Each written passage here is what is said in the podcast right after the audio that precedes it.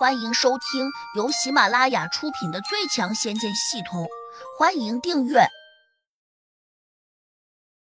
第八百三十九章，再大的灵兽也敢吃。小桃和小芬一听，不禁都有些啧舌，可能还以为魔小红故意这样说，因此小桃说：“小红，你的忍耐能力可真强。”我哪里忍耐了什么？魔小红不解的问：“这两个大家伙身上明明散发出了难闻的气味，你居然说很香？”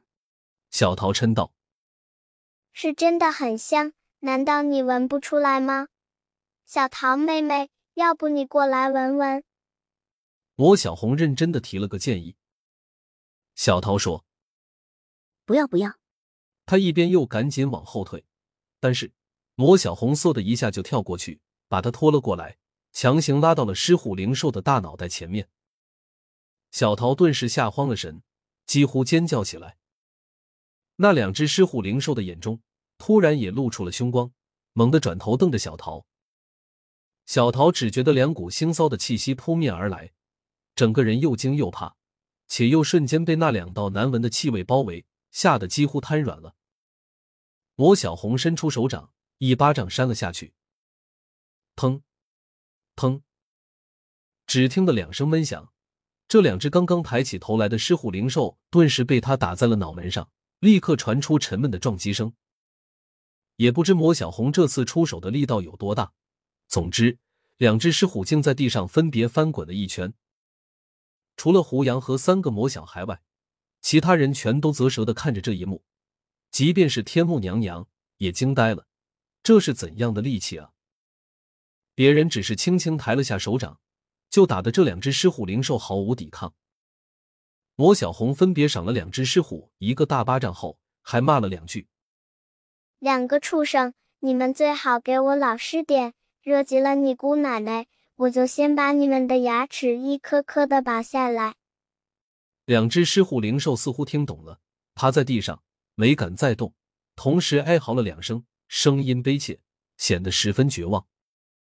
也许刚才他们被捉回来时，可能被四个魔小孩折磨的够呛，所以现在他们已经失去了反抗的意志。胡杨还发现这两只狮虎灵兽的嘴角淌着血水，看着情形，多半是从体内流出来的。那么，他们可能受到了外力强横的打击，甚至他们之所以没有反抗，也没有跳起来逃跑，可能他们的经脉早已经被黑风金魔四个家伙给打断了。魔小红转头又去安慰小桃说：“小桃妹妹，你别怕，这两个畜生看起来凶，其实根本就不会有危险。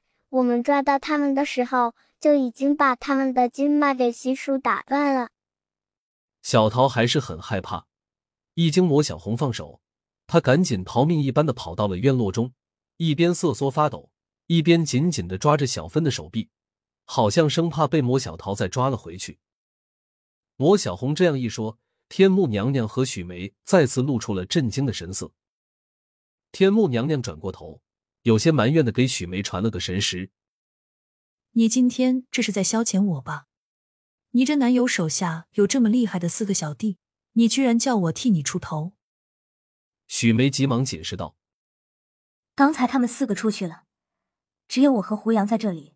千岛地仙坚持要和胡杨比法术，我担心他吃亏。”所以才赶紧求你过来。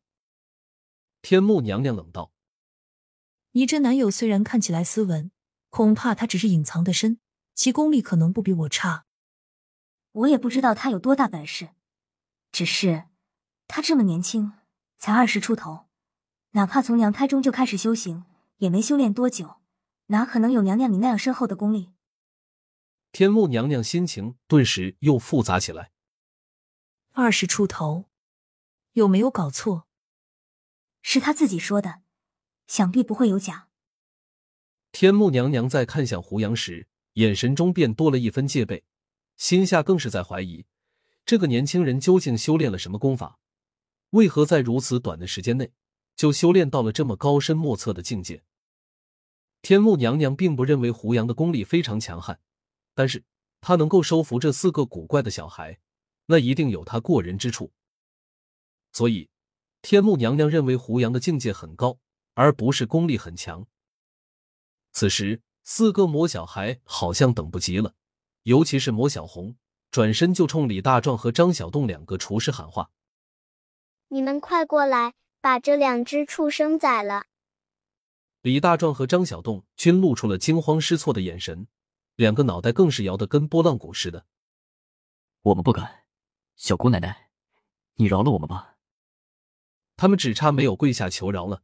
魔小红骂道：“真没出息，不像个男人。”李大壮和张小栋挨了吗？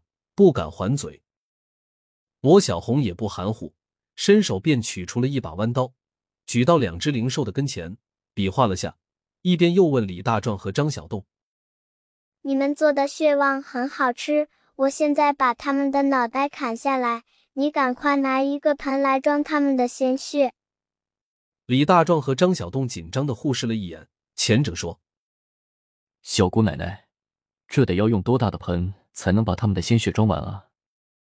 罗小红一怔，说道：“你们这里最大的盆有多大？”李大壮比划了下，说：“只有一个大脚盆那么大。”这怎么行？太小了。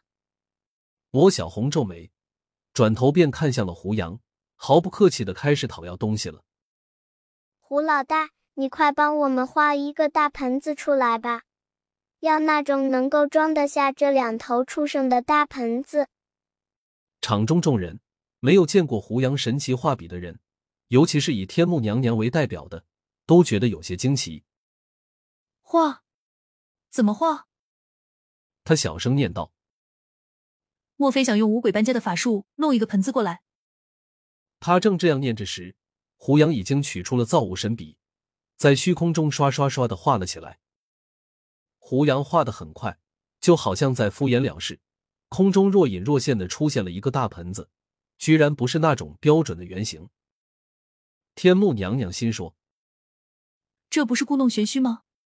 那什么五鬼搬家的法术，我也会一点，根本就不是这样弄的。”本集已播讲完毕，请订阅专辑，下集精彩继续。